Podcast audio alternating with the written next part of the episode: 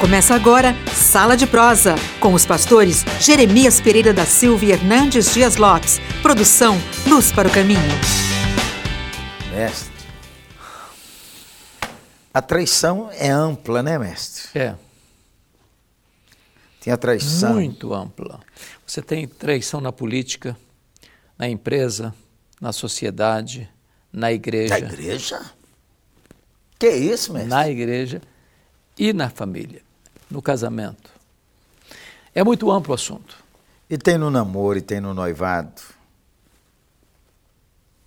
Mas, pastores. Você quer que desenhe, como você diz, ou, ou bota a legenda? Não precisa. O mestre falou comigo: esse é um assunto que nós temos que ir mais. mais sisudo. ó, a camisa do homem, ó, a cor da camisa do homem. Eu nunca vi um cara com essa Olha camisa. Aqui, ele falou comigo aqui, eu vou falar com ele aqui, ó. É. Eu ganhei essa aqui, ó. Parece até que foi ele que me deu. Ó. Oh. Ele gosta desse negócio aqui assim, menina, é ou não é? Aí eu tô falando com ele, como o assunto é, é, é traição, então nós temos que ter MIB. Ah, Homens que vestem de preto para ó. Ei, mestre, é, a traição faz parte da vida, mas é muito doloroso. Hein? É. Você vê que começa com a história humana com traição. Né? O Caim traindo seu irmão Abel, ah, o Jacó traindo seu irmão Esaú, é, os irmãos José traindo José. A história da humanidade é a história das traições. Daí vem as guerras, daí vem os conflitos. E essa traição ela vai se aproximando cada vez mais do núcleo familiar. Né? Começou no núcleo familiar a primeira experiência. É, é. Agora, mestre, como é que lida, por exemplo, o sócio traiu?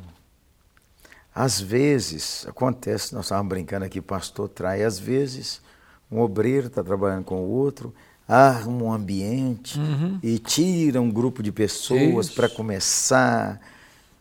É, é, quase que como se fosse começar seu negócio, é. porque o reino de Deus é feito com fidelidade, com honra, com respeito. Com transparência. Transparência. Não tem nada de errado o cara querer começar a igreja, mas fala com o, é. o titular, o senhor me abençoa, pastor, para é. mim ir embora daqui. É.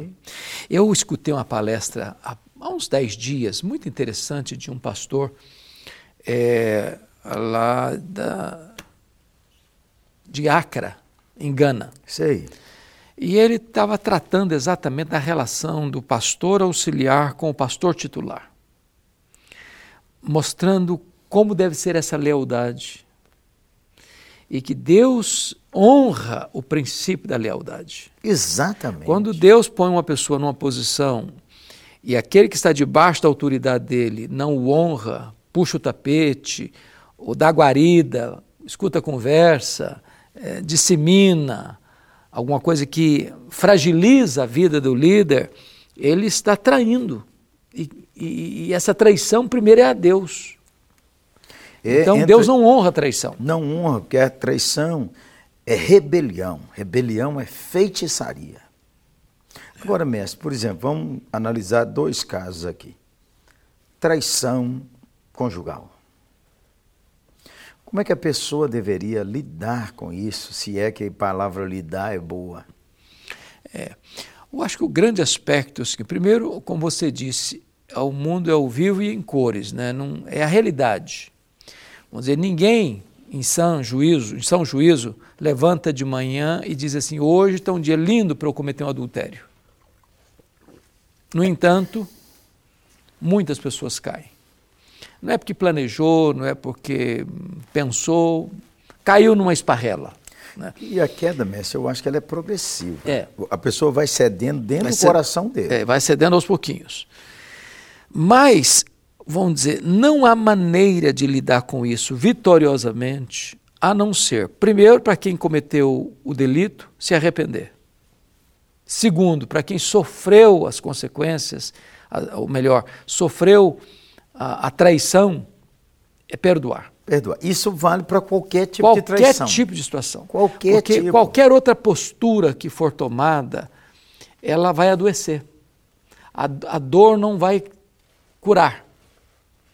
A, a, a, a, enfermidade vai gangrenar dentro da alma e vai piorar a situação. Comece, perdoar. Três palavras sobre perdoar. Eu, a melhor definição de perdão que eu já escutei, perdoar é lembrar sem sentir dor. Certo. E quem me contou, me deu essa definição foi uma menina que foi abusada por um vizinho. Ela era filha de pastor. O vizinho abusou dela quando era criança. Ela contou para o pai, o pai era pastor, falou: Nós vamos mudar da cidade ou eu mato o cara. O pastor era meio brabo. Falei: Então, para não matar esse cara, eu vou mudar daqui. Mudou para outra cidade, para outra região. E, mas a menina carregava aquela dor na alma. Carregava aquela dor na alma. Aí a menina resolve casar, com moça, caso, marcou o casamento. E tinha um cidadão na cidade que era o melhor confeccionador de bolo de casamento. Quando a moça vai lá para encomendar o bolo, quem era o cara que fazia o bolo? O tal. O tal que abusou dela. Ela voltou desesperada, mas ela pensou melhor, voltou no cara. Falou: Olha, eu sei que é o senhor, o senhor mal que o senhor me fez, mas eu quero dizer para o senhor hoje que eu te perdoo. Tome essa decisão. Eu te perdoo. E aí ela me disse: para mim, pastor, perdão é lembrar sem sentir dor. Naquele dia eu tirei a farpa que estava in, infeccionando a minha alma, intoxicando o meu coração e fiquei livre. Ei, você que já sofreu N tipos de traição. Hoje é o dia de tirar esse espinho, essa farpa do seu coração com perdão. Nós vamos orar para Deus te dar esse milagre. Amém. Agora, mestre, a pessoa não pediu perdão. Nesse caso que você está contando. Não. A pessoa escolheu perdoar. Escolheu perdoar. Essa deve ser a conduta de quem quer ficar livre. Livre. Dessas porque, emoções Porque este é o aspecto. Se a pessoa que ofendeu não se arrependeu, é problema dela lá com Deus. Mas eu, ofendido, se toma a decisão de perdoar, eu estou dizendo o seguinte: eu estou me libertando. Deus está me curando. Eu não vou ficar mais carregando esse peso. Mesmo que você se lembre, você não está acusando a pessoa dentro de você, porque você já deixou. Essa dívida já está paga. Já está paga diante do Salvador. Yeah. Isso é perdão. Isso vale para tudo. Alguém que tomou dinheiro seu, alguém que levou membros da sua igreja, alguém que falou mal de você, alguém, alguém, alguém, alguém, alguém. Hoje é um dia, é a única maneira.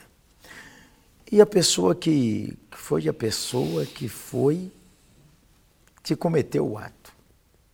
Uma palavra você não arrependeu até agora. Primeiramente a necessidade do arrependimento. Segundo, que o diabo tem duas artimanhas. Ele diz peca porque é bom. E o cara saboreia aquele momento. Aquele momento. Segundo, você pecou, não tem saída para você. Quantas pessoas que cometem suicídio? Quantas que essa dor está lá. Está lá. Devia ser a confissão. É. é. Ou a pessoa entra num processo de pânico da alma, perde completamente a alegria, porque não compreendeu ainda que Deus é o Deus que perdoa e restaura.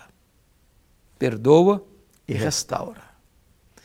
Então, no caso conjugal, Deus perdoa o ofensor, Deus restaura o ofensor e a parte ofendida pode perdoar e Deus sarar essa ferida e reconstruir. O divórcio pode até ser legítimo no caso da, da, da infidelidade, mas não necessário. Certo. Não obrigatório. Tem a porta do perdão. O perdão é melhor que o divórcio. O perdão é melhor que o divórcio. Ô, gente boa, nós não estamos na sua pele. Mas nós temos aquele que sabe das dores de seu coração e você sabe. Essa é a palavra dele para o seu coração hoje. Nós estávamos aqui pensando que que nós iríamos bater um papo nessa prosa. Nosso coração inclinou para esse assunto como lidar com a traição. Só tem um caminho para a cura de sua alma, que foi o traído. Perdoar, tirar isso do seu coração. E tem um caminho para você que está lidando com essa culpa. Confessar. Vamos orar por isso. Vamos pedir a Deus sua graça. Vamos orar os dois? Vamos. O mestre vai orar, eu vou orar também. Deus amado, nós todos somos frágeis, vulneráveis, carentes da tua graça. Sustenta-nos, fortaleça-nos e ajuda-nos, Deus, a viver uma vida digna do teu nome. Aqueles que estão lidando com a dor da traição em qualquer área da vida, Oh, que meu tu Deus. tenhas misericórdia, que tu dês o espírito de arrependimento Amém. e também um desejo ardente, honesto e sincero de perdão, Amém. para que haja restauração e cura para a glória do teu nome. Amém. Em nome de Jesus. Senhor, clamamos a tua misericórdia e a tua bênção.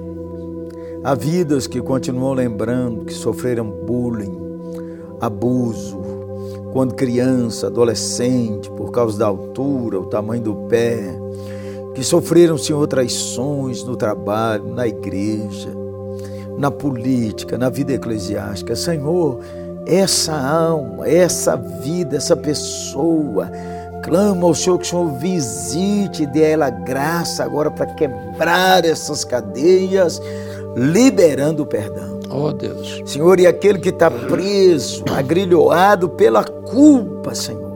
Senhor, dá-lhe um coração que se arrepende, que confessa e deixa.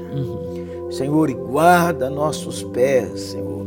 Amém. E ensina o nosso coração. E dá-nos o coração quebrantado. Amém. Que não vai cultivando pequenos passos para chegar a um momento tão duro desse. Uhum. Perdoa os nossos pecados, Senhor. Em nome de Jesus. Amém. Amém. Amém. Amém.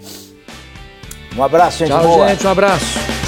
Programa Sala de Prosa, um programa de luz para o caminho e da oitava Igreja Presbiteriana de Belo Horizonte. Luz para o caminho, o Evangelho de Cristo através da mídia.